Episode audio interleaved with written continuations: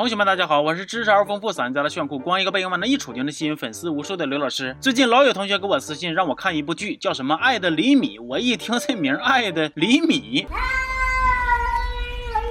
这家伙就冲这个剧名啊，我都必须得批判他一下子。可是当我满怀期待的看了几集之后，彻底让这个魔幻现实主义的剧情给整疯了。来，今天咱们就来一起看看这部大郎看了想喝药，杰瑞看了想上吊，喜羊羊看了想把自己穿成串再撒点烧烤料的电视剧《爱的厘米》。故事的女主是一名嘎嘎牛逼的飞行员，为了把这个女强人的人设给立住了，导演还特意安排了一段空中遇险的戏。那家伙，哼，可招笑了。话说女主坐飞机回国，结果点子就这么寸，遇上事儿了，飞机咔咔颠簸，眼瞅着就要坏事啊。虽然乘客们都一一脸惊恐，但是。这个外国空姐笑的那是真挺开心的呀。与此同时，驾驶室里边这俩人一看这啥情况啊？前面黑压压一片呢，飞机还不好使了呢。于是他俩立刻就麻爪了。幸好这个大胡子机长及时出现，他撵开了年轻的飞行员，咔往那一坐。我寻思这是要开大招了呀。结果两秒钟以后。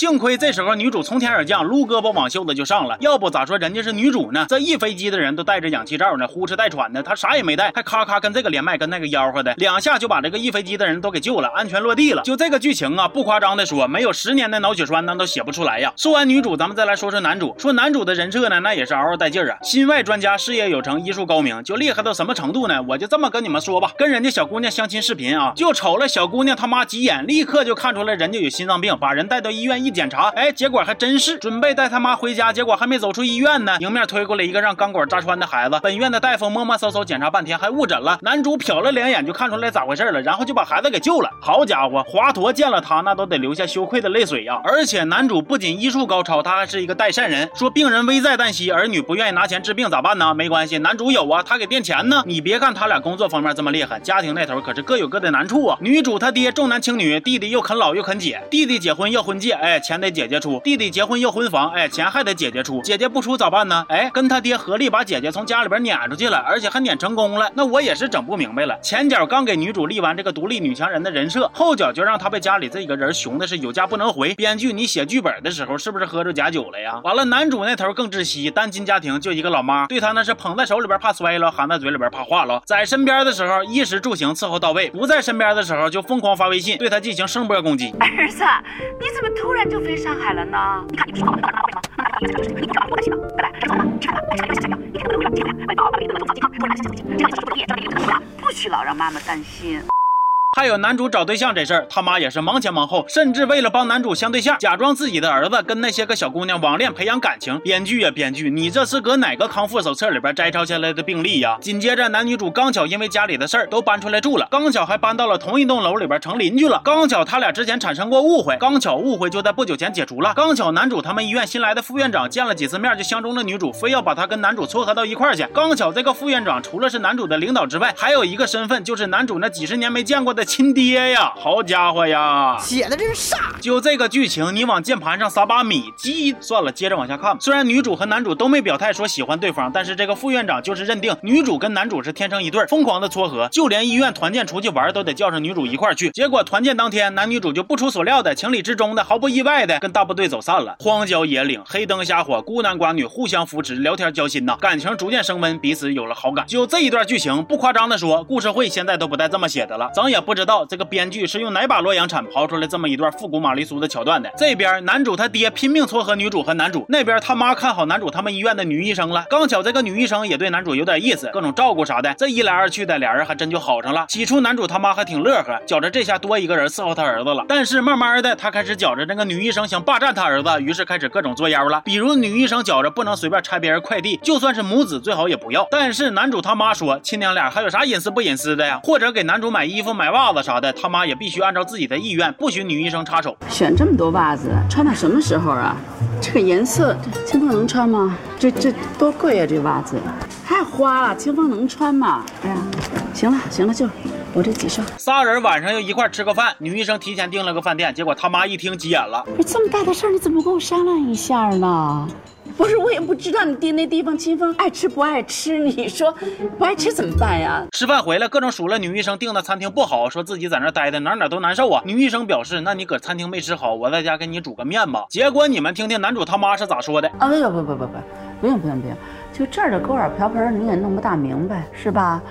我要想吃的话呢，我自己煮。打这起，男主他妈就是咋瞅女医生咋不得劲儿。女医生得空来男主家给买点吃的，他各种挑理。这些东西长时间吃对身体不好。我一般给他都吃鲜鸡蛋、鲜牛奶、鲜水果、蔬菜，我都是现吃现买的。帮着收拾收拾房间，他也唧唧歪歪。这衣服挂的都不对啊，嗯，应该是颜色由浅到深，由薄到厚，由左到右。外衣、衬衣、裤子、内衣，你各有各的位置，你顺序一乱，清风就找不到了。甚至上个卫生间也被他说三道四。你用过之后，应该把那马桶圈掀起来。你是医生，你懂的，上面细菌很多的。连人家姑娘特意给买的贼好用的牙膏都不放过。你拿回去自己用吧，因为我们清风牙龈没有毛病，而且他坚持用国产的品牌。这一顿怼之后呢，女医生的心态彻底是崩了，她根本不知道自己做错了啥。另一边，男主他妈觉着女医生心术不正，故意想把男主占为己有。你瞪着我干嘛？你想把我吃了吗？你是不是觉得清风应该没有我这个妈呀？你是不是觉得你现在应该想干什么干什么是吗？太可怕了你！简直是太可怕！我就没有想到你会这么厉害。离开的时候，女医生碰见男主，于是约他出来，想问问他妈是啥民间变脸大师吗？这脸咋就说翻就翻呢？但是男主却表示机操五六啊！原来他妈已经不止一次这么搞事儿了，只要他跟女孩关系好一点，他妈就必然出来搅和黄了，完了再给他找新的。咱就说你这是想给儿子找媳妇吗？我瞅你是想给儿子找一个二姨呀！回家之后，男主跟他妈唠起了女医生被气哭的事儿，结果万万没想到，他妈居然还倒打一耙。他刚跟你处几天呢，他就能在背后搬弄是非、挑拨离间。我跟你说，我算是看清他的真面目了。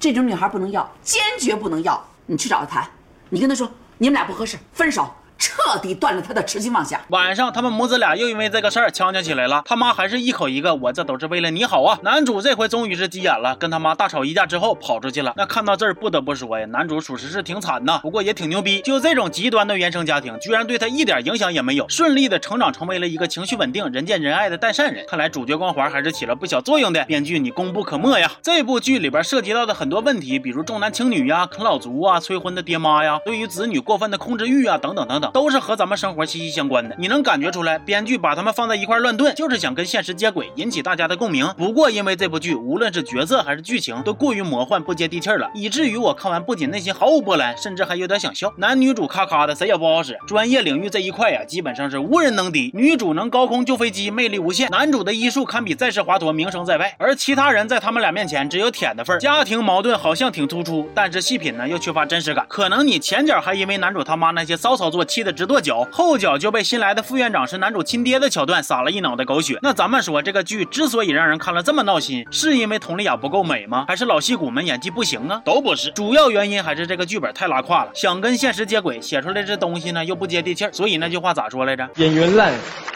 烂一个；编剧烂，烂一窝。行吧，这期就先到这儿了。我是刘老师，咱们下期见。